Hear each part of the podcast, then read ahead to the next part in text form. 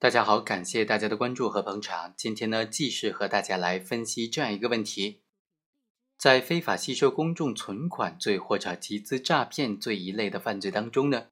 在判决生效以后，罪犯已经服刑期间，又发现了遗漏的非法吸存的行为或者集资诈骗的行为，遗漏的这些被害人，遗漏的这些犯罪的数额，对这部分遗漏的该怎么处理呢？能不能单独处理呢？在前面的节目当中已经和大家分析过了。有一种观点认为，涉案的数额具有不可区分性，应当作为整体性评价一并处理，不应该作为数罪并罚。今天呢，要和大家介绍另外一种截然相反的观点，认为对于这些遗漏的犯罪数额，应当是单独定罪处罚的。单独定罪处罚呢，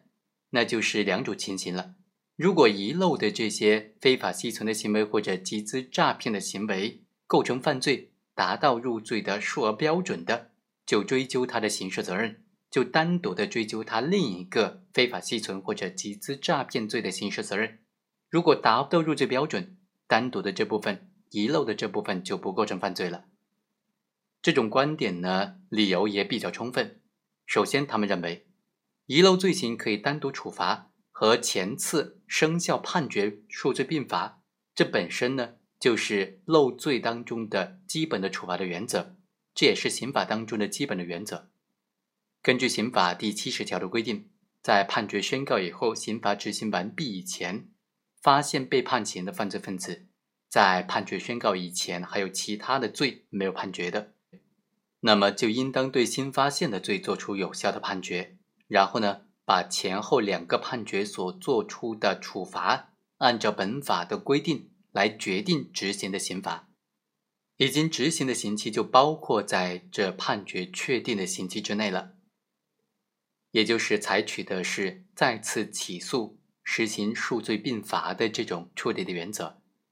漏罪它本身是可以不同种犯罪的漏罪，也可以是同一种甚至同一个罪名的漏罪的犯罪。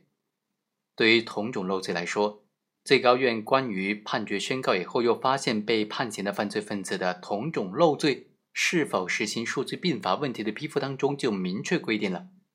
法院的判决已经发生法律效力之后，刑罚还没有执行完毕以前，发现犯罪分子在判决宣告以前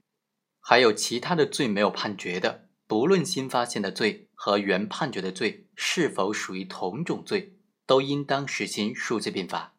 但是如果在第一审法院的判决宣告以后，被告人提出上诉或者检察院提出抗诉，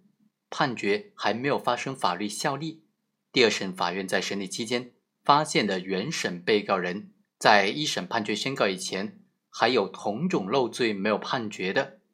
第二审法院就应当裁定撤销原判，发回原审法院重新审判。重审的时候。不适用数罪并罚的规定。由此可见呢，遗漏的犯罪事实并不能够动摇原先的判决认定的这个事实。如果当时的追诉或者是审判的时候没有问题，就不能够启动审判监督程序。再次审判的时候，如果前次刑罚还没有执行完毕，就和前次的这个判决进行数罪并罚。如果前次的判决已经执行完毕了，就应当对漏罪。进行单独的追究。另外啊，刑法当中的这个漏罪单独判处刑罚的这个规则，它决定了漏罪必须单独评价。刑法当中对于同种漏罪的处理的规定，这就决定了对同种漏罪的独立评价的这种体系。在同种漏罪当中，常见的就是数额的犯罪，采取的是累计处罚的制度。这类犯罪也涉及到同种数字的问题，在司法实践当中呢，法院对于生效判决在生效之前发现了这个同种的数罪，就按照一种犯罪一罪来从重处罚。对行为的评价是累计之后的犯罪数额做一个整体的评判，但是在判决生效以后发现遗漏同种罪行的情形之下，就应当对遗漏的部分单独评价。非法吸收公众存款罪就是一种累计性的犯罪，一笔融资只有累计达到一定的量才构成犯罪，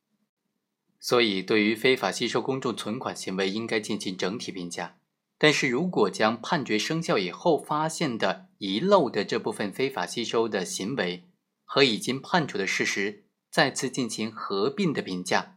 那么就和刑法当中对于数额犯的处理原则是相矛盾的，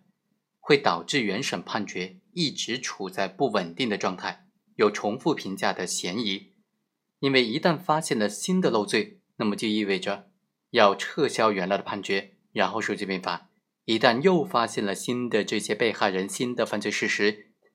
又要撤销原审判决，又要进行重新的作出判决，这就导致生效的判决根本就处于不稳定的状态，